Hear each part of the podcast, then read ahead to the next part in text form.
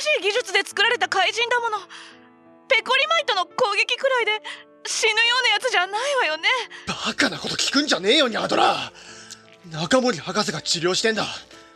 助かるに決まってるだろなあフィズ俺がちゃんと攻撃を避けていればバディオンは俺をかばったんです。もしあいつが助からなかったら俺のせいだ。やめてよ。あの子せっかくショーにも慣れてきたのにそんなここで死ぬわけないじゃない。おおお前たち。研究室前でずっと待っておったんか。中森博士あのバディオンの容体は？ああ。手を尽くしてどうにか一命は取り留めた。本当ですか？ほら言ったじゃねえか よかったなフィズ。じゃがそんなに良い状況ではないぞ。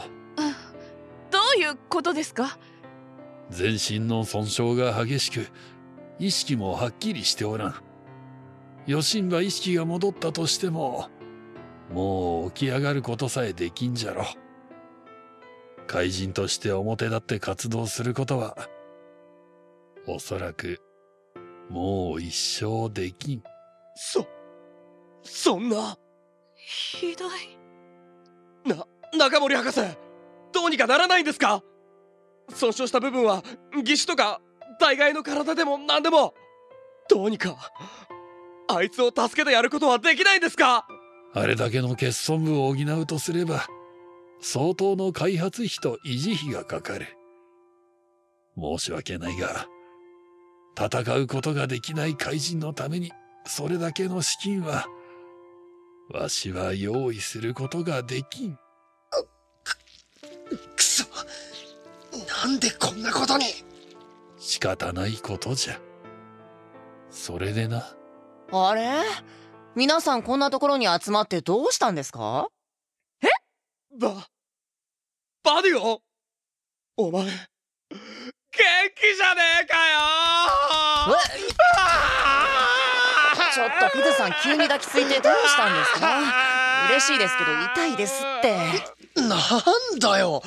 お前ピンピンしてんじゃねえか。博士驚かすんじゃねえよ。本当ですよ。もう人が悪い。いやそれなんだがの。あれ？もう夜の10時ってここの時計狂ってません？さっき朝のメンテナンスに研究室に入ったばっかりですよ。え？あそういえばニャートラ先輩とロジオ先輩は今日ペコリマイトのショーに出るんですよね。ロジオ先輩は久しぶりの現役復帰ですし頑張ってください。ショー？何言ってんだよ。そんなのとっくに終わったってかお前楽屋まで差し入れ届けに来てただろ？そうよ。フィズと一緒に見学に来て一緒に帰って その帰りにペコリマイトの攻撃で殺されかけたのよ？覚えてないの？え？そんなこと言っても僕今日はまだ外にも出てないですけど。は はあれだよな。きっと怪我のせいで記憶が混乱してるだけだよな。怪我？僕怪我したんですか？あああなんとなくわかりましたよ中森博士。僕ってもしかしてもう一体いるんですかね？うん。今日の昼にペコリマイトから攻撃を受けてのフィズをかばって代わりに負傷した。研究室に意識不明の重体で寝ておるよ。えちょっと待ってよ。どういうこと？攻撃を受けた方のバディオンはもう怪人としての活動は絶望的じゃったからのそこにいるのはバディオンのサンプルから新しく作ったクローンじゃ。なんだよそれ。嘘だろ？だってこんなにあいつにそっくり？っていうかバディオンそのまんまじゃないか。そりゃ僕も本物のバディオンであることに変わりありませんからね。朝のメンテナンスで採取したサンプルを使って作ったようなので僕には今日の朝までの記憶しかありませんけど。ねえ中森博士。今研究室で寝てる。渋滞の方のバディオンはどうなるの？あっちのバディオンはもう戦えない体になってしまって怪人として生きる理由もないからの。全く同じ個体がいれば本人も周りも混乱するじゃろうし。まあ廃棄じゃな。廃棄？それ殺すってことだろ嘘。だダメだ。そんなの。あっちのバディオンだってまだ生きてるじゃないか。まだ生きてるから厄介なんですよね。博士も博士ですよ。混乱すると思うならみんなに話す前に向こうの僕は殺しておいてくれればいいのに。お前何言ってるんだ。自分のことだぞ。そんな簡単に殺すとか言うなよ。じゃあフィズさんは一生寝たきりのままの僕をずっと愛せます？何もできないんですよ。話せないし戦えないしデートも交尾もできませんよ。ね？僕だってフィズさんのことを愛してるバディオンですよ。元気な僕がここにいるんだから何も問題ないじゃないですか。それはそうかもしれないけど。あ殺すっていう単語が気に食わないなら考え方を変えましょうよ元気で五体満足な僕に生まれ変わったと思えばいいんです。そんな風に思えるわけないだろあいつは俺のことを助けようとして死にそうになったんだ。そこまでしてくれたやつをどうして俺が見捨てるんだよ。やめてくださいよ。そんな人間みたいなこと言うの。あれ？先週僕とお付き合いしてくれるって言ってた頃はもっと簡単に考えてくれてませんでしたっけ？一週間でなんか変わっちゃったのかな？バディオン。あそうか。なんで元気な僕よりも死にかけの僕の方に肩入れするのか不思議だったんですけど命を助けたことに恩義を感じて向こうの方がよく見えちゃってる。とかそういうことなんですよね。別に今だって僕フィズさんが危なくなれば命を懸けて守るとは思うんですけど先を越されちゃったんならしょうがないな。ねえ博士。もう一体今度はフィズさんのクローンを作ってください。今日の朝のメンテナンス時点のフィズさんなら僕に命を助けられた記憶はありませんからね。え？ああそうじゃな。こうなってしまっては仕方ないじゃろ。余計な記憶がない怪人の方が後々面倒がない。待ってよ。何言ってるか分かってるの？それってバディオンだけでなくフィズまで。な中森博士。さすがにフィズはやめようぜ。どこも怪我してないんだ。廃棄する意味がないだろこんなの聞いちまってたらさすがに俺らだって夢見が悪いぜ。な。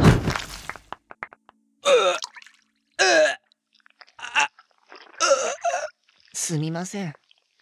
多分もうこのフィズさんはこの僕のことは一生愛してくれなさそうなので相手がもう一人の僕とはいえフィズさんが他の誰かのことを思っているところを見るのやっぱりちょっと辛いんですよね。バディオンあすごいでしょ？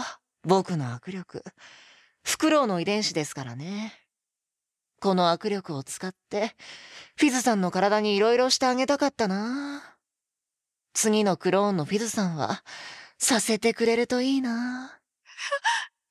て、やめてよバディオン！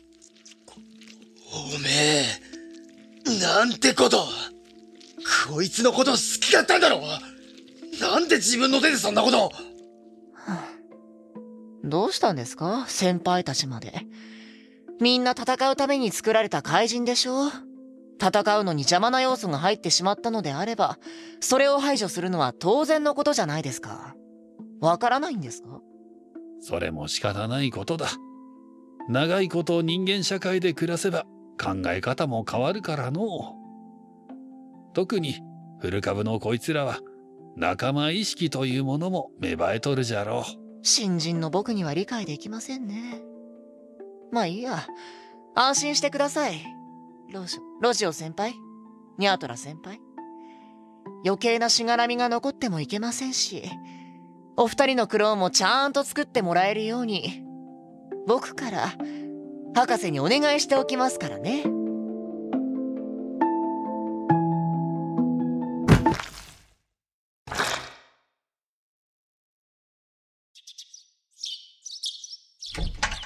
あおはようございます。フィズさん。もうお昼ですよ。はあ、うん、おはよう。あれ？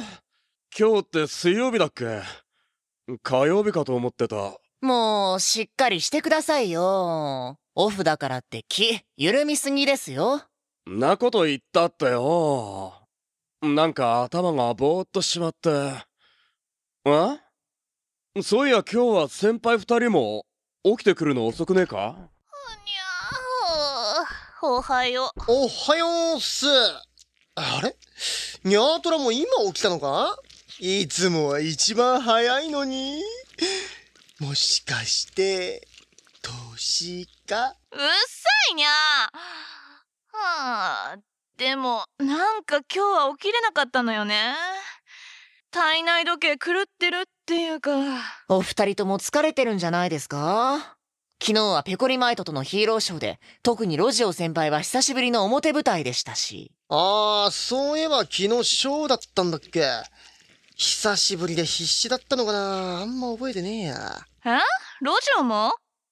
うん実は私も昨日がどんなショーだったかちょっとあやふやで。ええロジオ先輩はたびたびそういうところありますけど、ニャートラ先輩まで珍しいですね。フィズさんだって人のこと言えないじゃないですか。今日何曜日かわからなかったでしょ？いやー、そうなんだよ。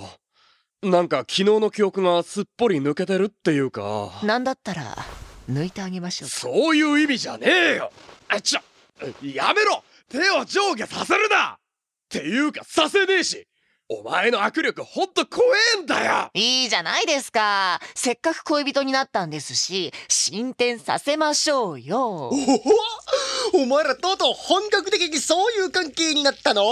おいやフィーズあんなに嫌がってたのに。